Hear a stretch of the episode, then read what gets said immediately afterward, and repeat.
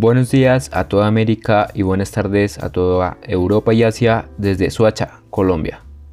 Te está hablando Santiago Dimas en Expreso con Santi, un podcast sobre herramientas tecnológicas y novedades digitales que te deben interesar porque es lo que nos rodea en el día a día.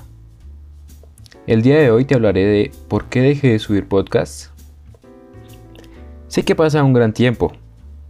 Desde hace más de 4 o 5 meses no subo podcasts Sé que he subido pocos podcasts y por ende también mi comunidad, los que me han escuchado, son pocos.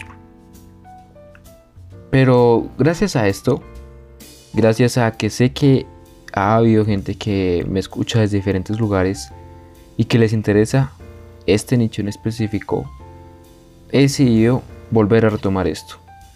El año pasado estuve un poco agullado, un poco lleno de trabajo estaba mal distribuido, tanto mi estudio como mi trabajo como mi vida personal, lo tenía todo combinado y no tenía tiempo para nada.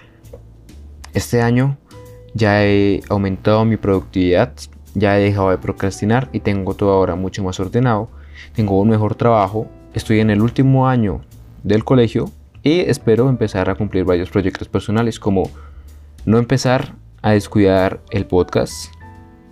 Sí, quiero hacer uno o dos podcasts por semana, si se pueden, aún más, pero espero que ustedes me escuchen y muchos más para poder seguir hablando aquí.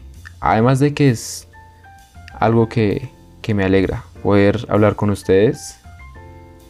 Eh, que están al otro lado de unos audífonos, de una computadora, de un celular. Así que vamos con un podcast al inicio y al final de cada semana, como lo hice.